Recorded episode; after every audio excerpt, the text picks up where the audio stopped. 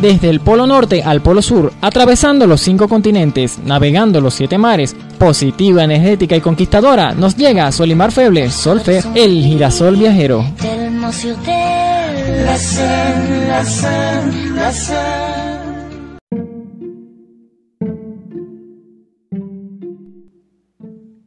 Bienvenidos a tu espacio Suéltala. Aquí podrás conocer y utilizar herramientas que te permitan adquirir fluidez y soltura en tu forma expresiva oral, ya sea que lo necesites como hábito de estudio, profesión o simplemente para tu mejoramiento personal. Herramientas siempre útiles y necesarias en todos los ámbitos de tu vida.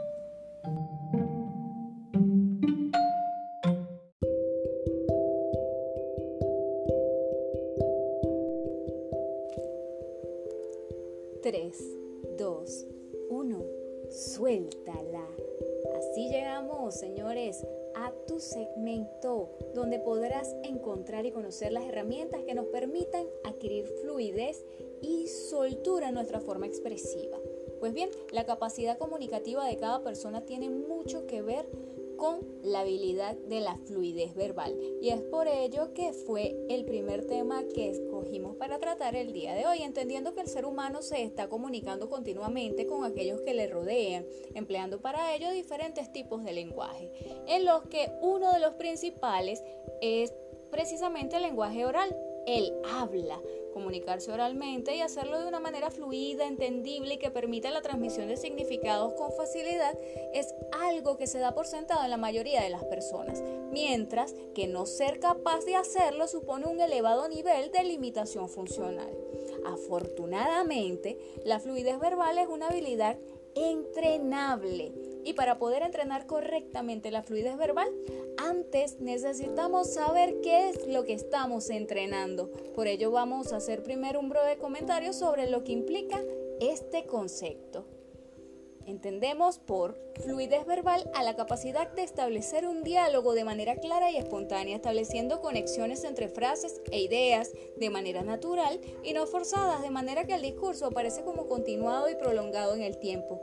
Un discurso fluido nos va a permitir transmitir de forma entendible ideas, informaciones al receptor con un ritmo adecuado y evitando pausas innecesarias y rupturas de ritmo y tono que podrían alterar la comprensión.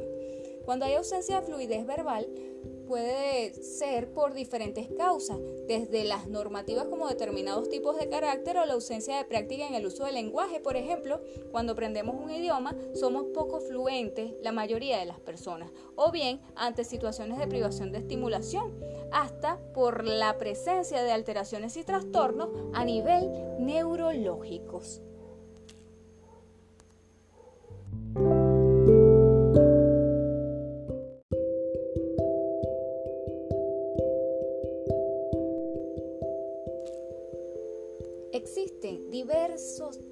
Y maneras de lograr una fluidez verbal. La fluidez se adquiere sencillamente con la práctica y una forma de hacerlo de manera más o menos amena es mediante el uso de los trabalenguas. Si bien suponen un desafío para la mayoría de la población, permiten que el sujeto se desafíe a sí mismo a completar secuencias más o menos prolongadas de palabras con sonidos semejantes y con pocas pausas entre ellas. Si estamos intentando mejorar la fluidez, por ejemplo, de un niño, nos resulta de muchísima utilidad verlo como un juego y no castigar los errores en la lentitud, pues de lo contrario podría generar frustración y reticencia al hacerlo.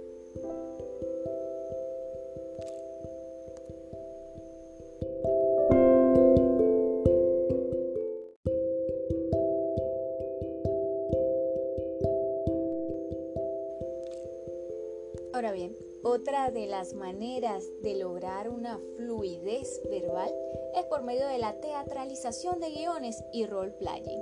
Esta es sin duda una forma de mejorar la fluencia verbal y que puede hallarse en el uso de, de, la misma. Se trata de una forma amena en la que la persona va a tener que exponerse públicamente relatando un texto que debe haber estudiado y repetido numerosas veces con anterioridad. El uso de la representación y la dramatización, vestuario, escenario y gesticulación le va a permitir mejorar la fluencia de una manera amena y divertida.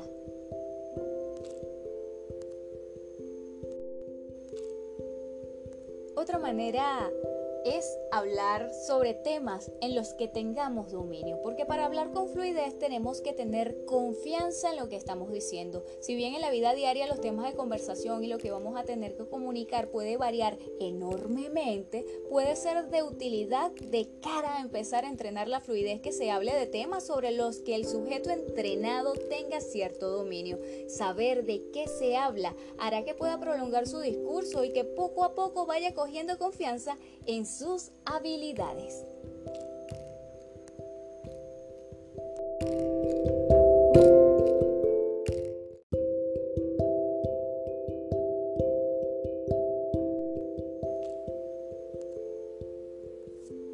Otra de las maneras es incorporar las actividades cooperativas, pues estas también permiten reforzar la fluidez verbal. Y una de las formas de hacerlo es realizando una historia de forma grupal, encadenando palabras y formando frases con sentido. Cada componente del grupo debe repetir lo que han dicho los anteriores y añadir una palabra o frase de manera que a la larga va aumentando el flujo de palabras y se va haciendo una historia cada vez más compleja y fluida.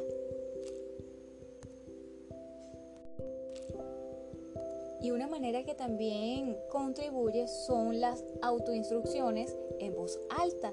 Esta puede ser utilidad porque debes pedir al sujeto o a ti mismo que realice una acción y mientras la llevas a cabo vas a ir explicando las acciones y pasos que vas realizando. De esta manera puedes ir mejorando lo que es la fluidez de una forma más inconsciente.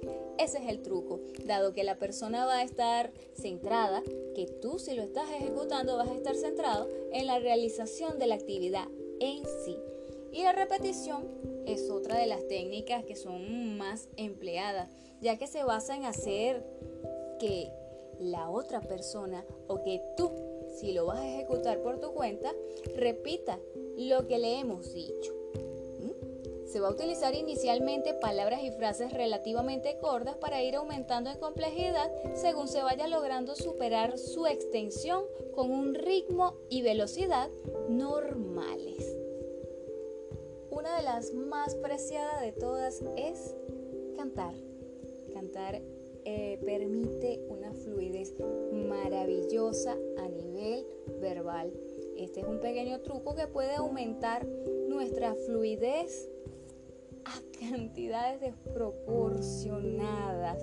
A través del canto vamos replicando los sonidos y la entonación de los autores de la canción, produciendo un habla cada vez más prolongada y que intentaremos que se adecue a los parámetros con la que la hemos escuchado.